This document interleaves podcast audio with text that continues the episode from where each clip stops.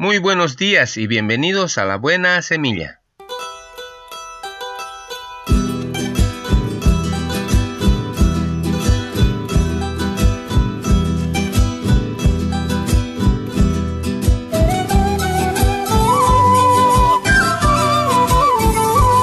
Hola, hola, ¿qué tal? ¿Cómo están? Les saludo con la paz de nuestro amado Señor Jesucristo.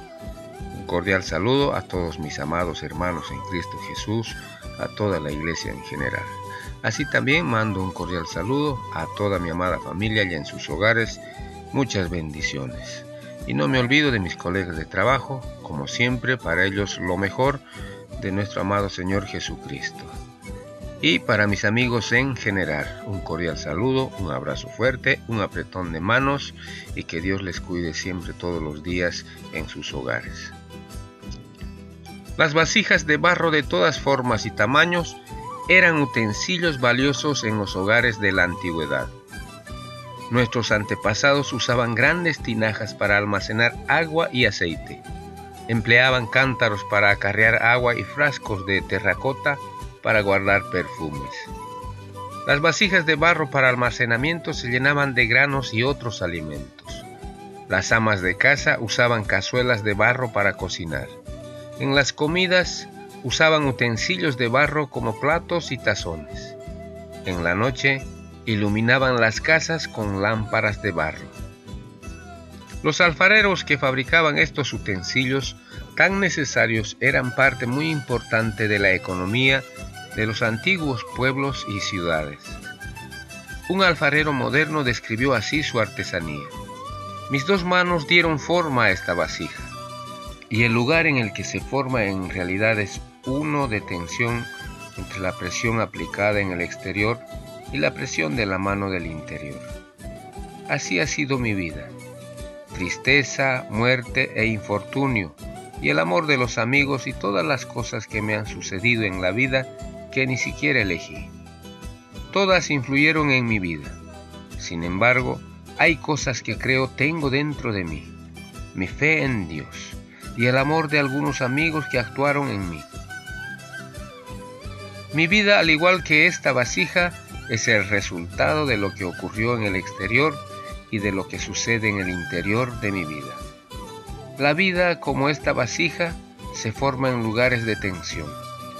A lo largo del día quizás nos sintamos regulados por el estrés, abrumados por las responsabilidades y presionados por los retos que nos acosan desde el exterior.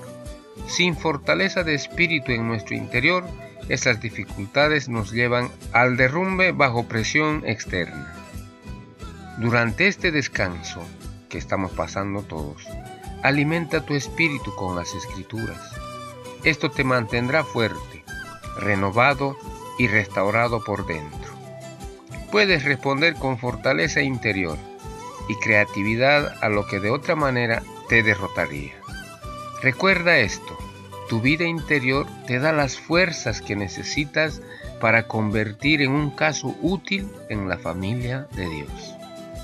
Aunque este nuestro hombre exterior se va desgastando, el interior no obstante se renueva de día en día.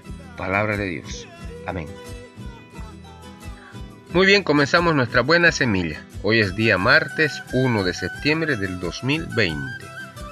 La porción de la palabra se encuentra en el libro de San Juan capítulo 14 versículo 27. Dice la palabra del Señor y leo. Jesucristo dijo, La paz os dejo, mi paz os doy. Yo no os la doy como el mundo la da.